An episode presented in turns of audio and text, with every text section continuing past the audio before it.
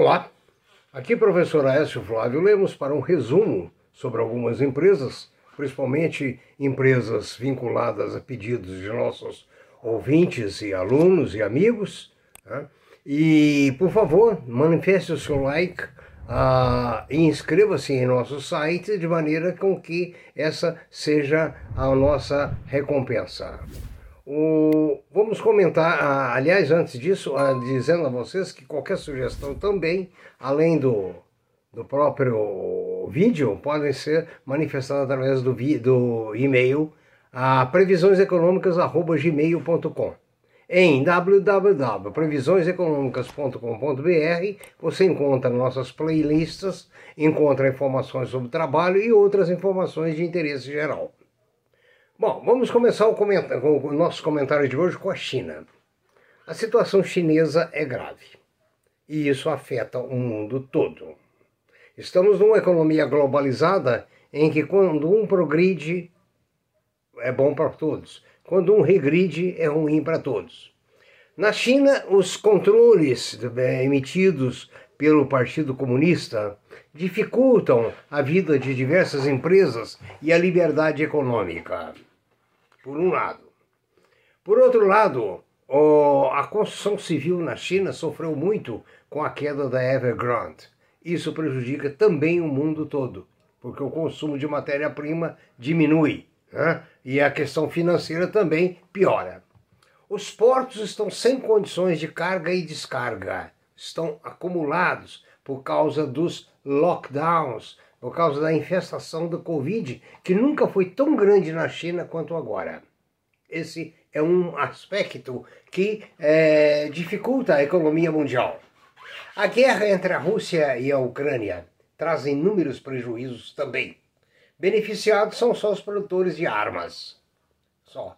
Né? Porque a, a Ucrânia é um dos maiores produtores de trigo do mundo. E com a suspensão das suas exportações, só agora recomeçaram em pequeno volume esta semana, ah, o trigo atingiu o preço maior em toda a história, afetando o mundo todo. Os controles econômicos impostos pelo Ocidente em cima da Rússia criam outro tipo de dificuldade. As exportações russas também estão prejudicadas, principalmente fertilizantes. Ameaça agora o corte de gás para a Europa. Em dois países já estão sofrendo essas restrições. Tá? Ah, enfim, tudo isso está acumulando uma disruptura da economia mundial. Totalmente. Aliás, esqueci de dizer que a Ucrânia é um dos maiores produtores de carvão do mundo. É, e o gás que passa pelos, olho, pelos gasodutos uh, vindo da, da Rússia também prejudica. Então, o que eu quero dizer para vocês é o seguinte: o mundo todo está numa confusão muito grande, inflação enorme. Petróleo saiu de 40 dólares há dois anos, hoje está na casa de 100, 120 dólares. Né? Minério de ferro e trigo com preços recordes. E assim vai sucessivamente. Então a situação mundial é, digamos assim, é complicada. A inflação é universal. Né? E, ah, por exemplo, no Brasil faltam diversos ingredientes para medicamentos, como para dipirona e outros. Enfim, há uma disruptura da economia mundial. Depois desse comentário que prejudica as bolsas, prejudica a, a economia em geral, só favorece as commodities, principalmente as commodities alimentícias, né? essas são favorecidas, dado uma demanda é, inflexível, né? uma demanda que a qualquer preço tem que se comprar comida. Vamos passar às empresas. A Engie a pedido do, do, dos nossos ouvintes, pagará 548 milhões de reais em dividendos. Tá? Então, com isso, a Indy é, é EGIE3. EGIE3 tá? ah, vai, então, pagar 0,67 por ação. Aliás, a safra de dividendos está maravilhosa. Muitas empresas pagando dividendos muito significativos. Tá? A JNDF, a maior dona da JBS, maior produtora de proteína animal do mundo, está investindo agora na mineração. Né? Elas estão comprando as minas de ferro é, e manganês da Vale e outras, com isso entrando nesse mercado, diversificando a sua produção. Ela já é grande, a JBS, né? que é um papel que merece muita atenção nossa. Com isso, a tendência é crescer muito mais. Uma empresa que, segundo dizem meus amigos, começou de um pequeno açougue na cidade de Ariado, no estado de Minas Gerais. O pai do Wesley e dos seus irmãos né, tinha um pequeno açougue lá. E de lá surgiu essa multinacional, felizmente brasileira. Né? A Odontoprev aprovou um desdobramento de ações. Quem tem 100 vai passar a ter 110 ou seja, 10%. Né? E essas ações é, passam a ser negociadas normalmente. Né? A Petrobras é a empresa é, latino-americana mais valiosa. Uh, veja bem, as 10 maiores empresas na Bolsa de Valores do Brasil. Uh, vocês me perguntaram, a Petrobras é a maior com 462 bilhões. A Vale vem logo atrás com 452 bilhões, apenas 10 bilhões a menos. Olha que vale do Rio Doce, hein? E com os dividendos que ela paga, que maravilha. Aliás, a Petrobras e a Fale, né? A Ambev vem em terceiro lugar com 287 bilhões. O Itube, o Itaú Unibanco, vem logo atrás com 200, está empatando com a Ambev com 237 bilhões.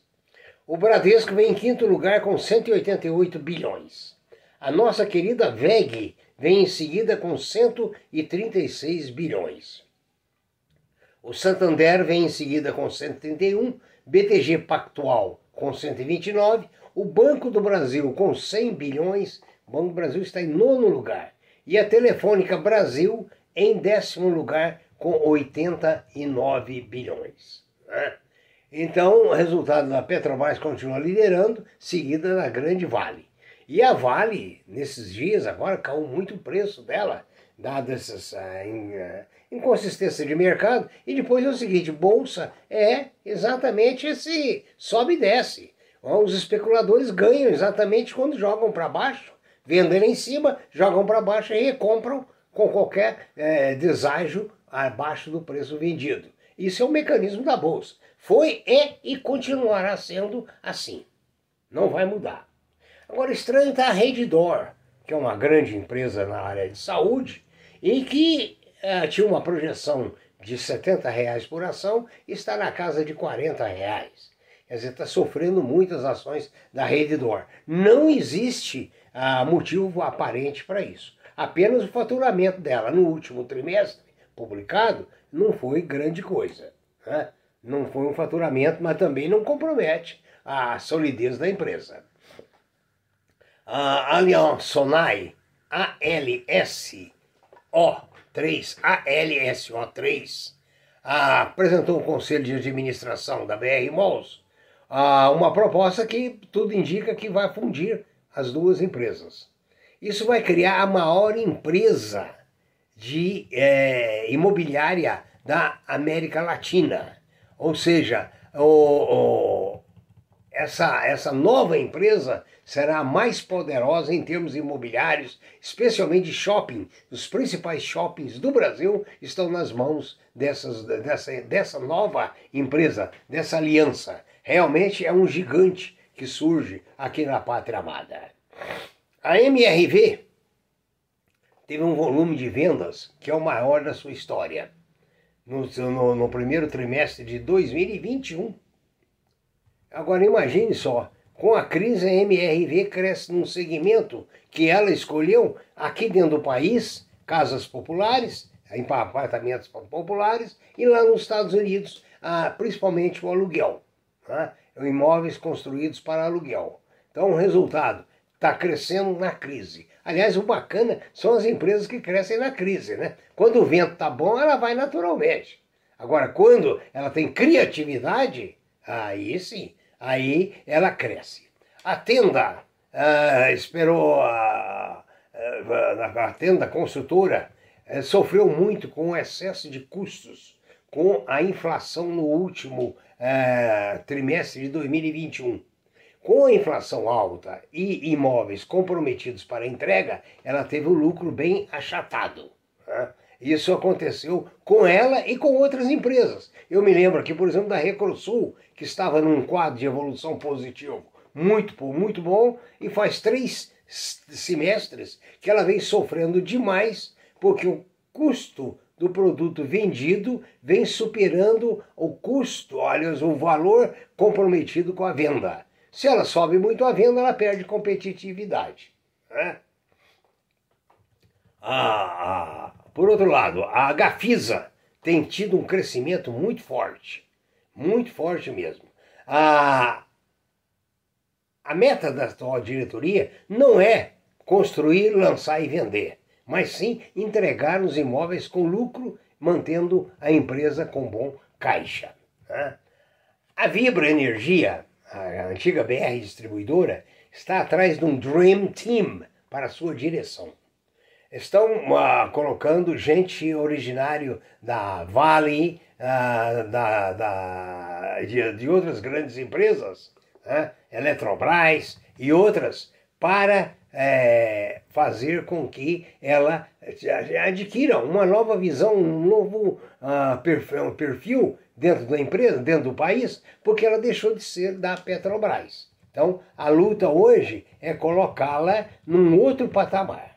Essas são as notícias que eu tinha que dar para vocês. Eu espero que tenha sido útil, que tenha atendido ao pedido uh, de algumas pessoas e que uh, essa, essa semana lhes traga bons negócios, apesar do mercado, mas conforme eu disse, é no mercado ruim que nós temos que navegar. É no mar tumultuado é que nós temos que navegar e ter bons resultados. Continue otimista, que bons dias virão e boas oportunidades estão aí a todo dia. Eu citei uma, o preço da Vale do Rio Doce hoje. Está muito barato a ação, né? em relação aos dividendos propostos. Ah, para encerrar, acaba de me chegar uma notícia que a Vale vai comprar 10% das ações que ela tem em circulação.